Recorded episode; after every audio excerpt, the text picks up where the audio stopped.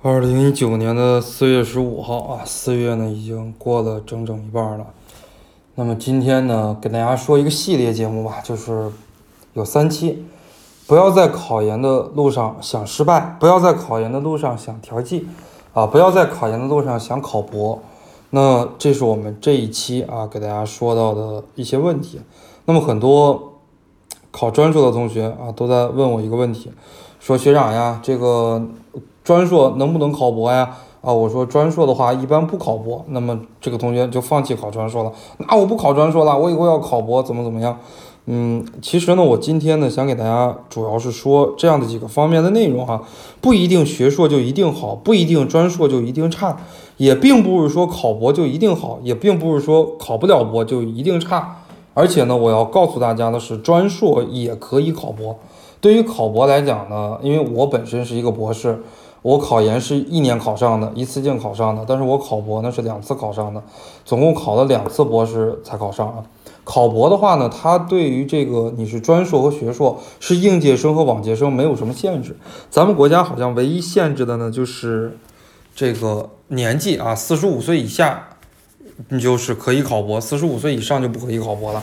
不管是全日制还是非全日制，从理论上来讲都是有考博的机会的。但是呢，我考博非常的难。为什么考博的非常的难呢？因为他的导师很多，博导很多啊。有些同学就乐了，你这不是开玩笑吗？博导很多，那不说明考博很容易吗？错了，博导很多，名额不变啊，说明狼很多，肉不变。哎，这就是无形中加剧了这个考博的难度。比方说，一个学院啊有十个博导，但是一个学院呢只有五个名额，那就意味着一个博导每两年才能轮一次机会，在这两年的过程中，想考他博士的人很多很多，而一个博导每两年只能带一个博士，这是中国现在绝大部分百分之九十以上文科博导的一个境境况。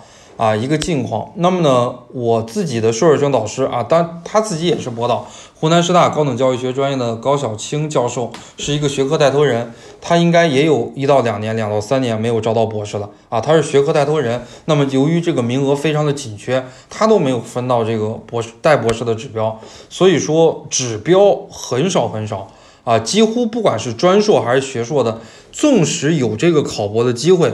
啊，你要跟你的师兄师姐去竞争，你要跟这个导师以往带过的这么多的学生去竞争啊。凡是这个能带博士的导师，那么说明他带硕士已经带了十年左右了。他在全日制、非全日制、专硕、学硕，那带了已经有十年左右的硕士了。他所带出来的硕士这十年，不说一百也有八十，不说八十也有五十，那不可能低于五十的，绝对是五十以上。五十以上别多啊，每年有五个想考他的博士的。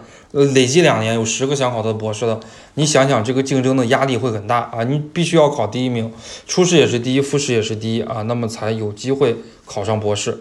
呃，再给大家普及一下，其实考博的话呢，呃，当然我们这个课哈不是考博科普课，是告诉考研的学生，你别瞎想啊！你在这个考研的道路上，你就好好的考研，能不能考上研究生，那还是两码事儿呢啊！你想什么自行车呀？想什么考博啊？这些事情呀？你想这些东西。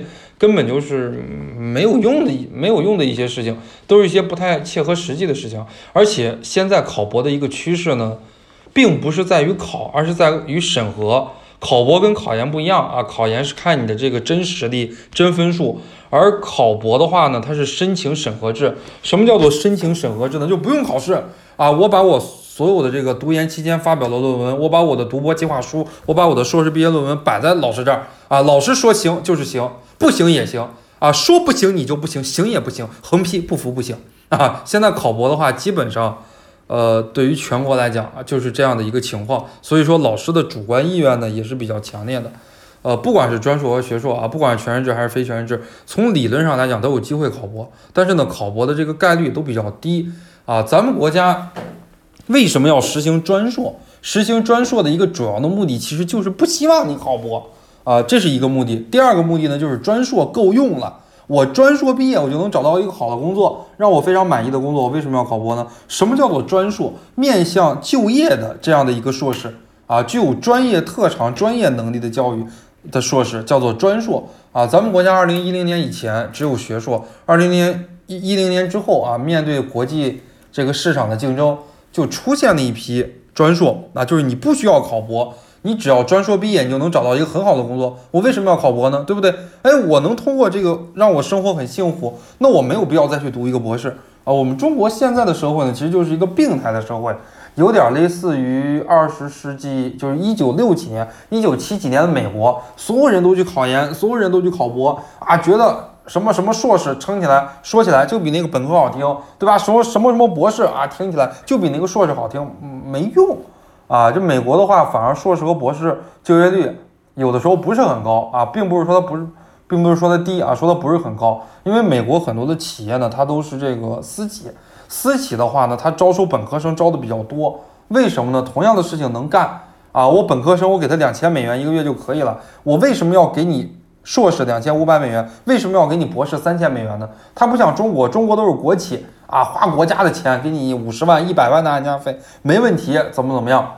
所以说，我们现在中国的国企啊，很多人都是，呃，集中的去考研、去考博，其实这个并不是特别理智的一个想法啊，而且呢，这个确实是我们国家现在一个情况，很多人不理智。